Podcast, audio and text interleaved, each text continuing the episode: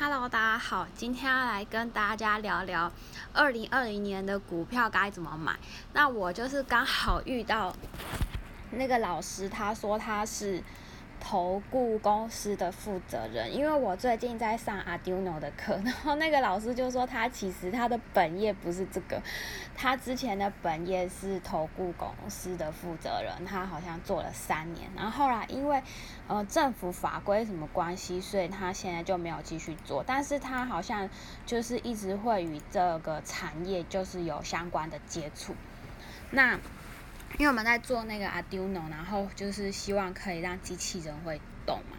然后老师就说，就讲到说那个面板怎样怎样怎样，然后就说啊，你看才刚讲完，友达就涨停板。这个时候呢，有在买股票的我就会举手问老师说，那老师友达可以买吗？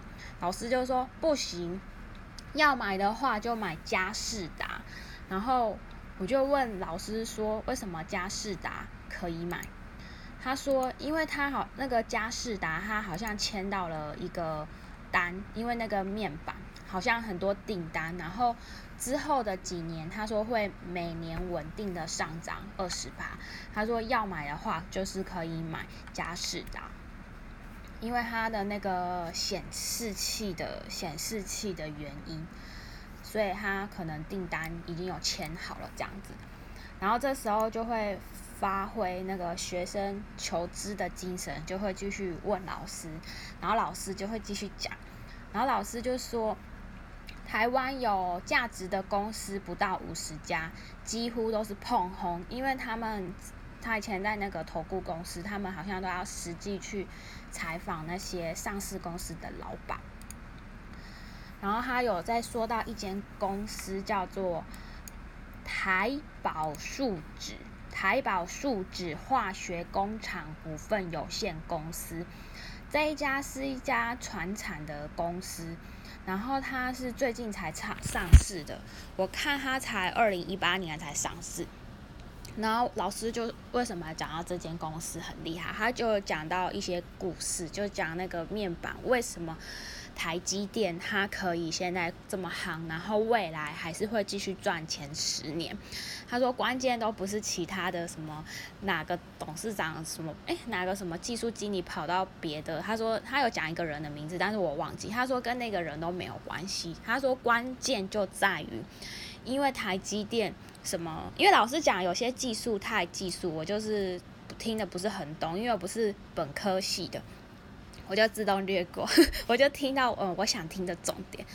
反正那个台积电会之所以弯道超车三星那些其他同业弯道超车十年，最关键的因素就是那个南宝树脂这间公司跟他们合作，然后研发了一项呃专利，然后就可以让他们技术的。大幅的突破，那这时候我就问说，老老师，那南宝树脂这间公司可以买吗？听起来就跟台积电他们两个挂钩，就是很厉害呀。老师就是说，嗯，是可以，因为这间公司的老板是船产，那他的作风呢，就是跟以前已故的台塑的老板王永庆很像，就是他们。就觉得钱赚够就好，他们不喜欢人家在那里炒作股票。哦，你要炒股票是不是？你要买，你要买股票是哦，我基金会卖你。你要卖是不是？哦，我们基金会赶快帮你买回来。他就会希望说维持稳定的股价，因为他们就觉得我已经不缺钱，我干嘛还要去炒作那个股票？所以他的股价就是会一直平平稳稳的，然后每一年就是会给你配一点股利跟股息。所以如果你想要炒作赚暴利，可能就不太适合，但是如果你要长期只有稳稳的，它就是会赚钱，然后就是会每年配给你一些股利跟股息，就是长期投资还是不错的。所以重点就是这间跟因为跟这一间合作，所以让台积电它可以弯道超车十年。那这个时候就问老师说：“那老师台积电现在这么贵了，还能买吗？”老师就说：“嗯，现在很贵，那就是可以慢慢从零股开始买起。”对，就可以买零股，可能就不会那么多钱。哎，老师有说，老师还有讲到说，那个台湾的金融股不，绝对不可以买。他说每一家都有上千亿的洞，所以跟我们说金融股呢要非常的小心。刚刚有说哦，对，嘉士达可以买。然后我看下我做的笔记，然后有问老师说，哦，那最近房地产很热呢，那你你怎么看呢？然后老师就说，台湾的地呢只会往上涨，不管是什么郊区或者是什么蛋黄区。他说，因为绿能。他说，像那个彰化的那些船厂啊，其实都是点点加沙湾工赚很大，像他们毛巾啊、什么工厂啊，都赚很大。那那些人赚钱了之后，他就会往那个云林嘉义，然后去买地，就是云林靠那个彰化。他说，在五年内，那个核能台。台湾就是核能在台湾都会停机，全部转往绿能。啊，最难的话是以澎湖以北，所以他说，所以那些像彰化那些船厂、毛巾啊那些等等工厂赚很多钱的老板，他们赚了很多钱，可能就会在当地买地呀、买豪宅，所以买了之后土地价格就会上涨。所以他就说，云林跟嘉义要选靠台南的地。就是比较有机会上涨，但是这个我是有有想说，跟这有什么绝对关系吗？有点想不透。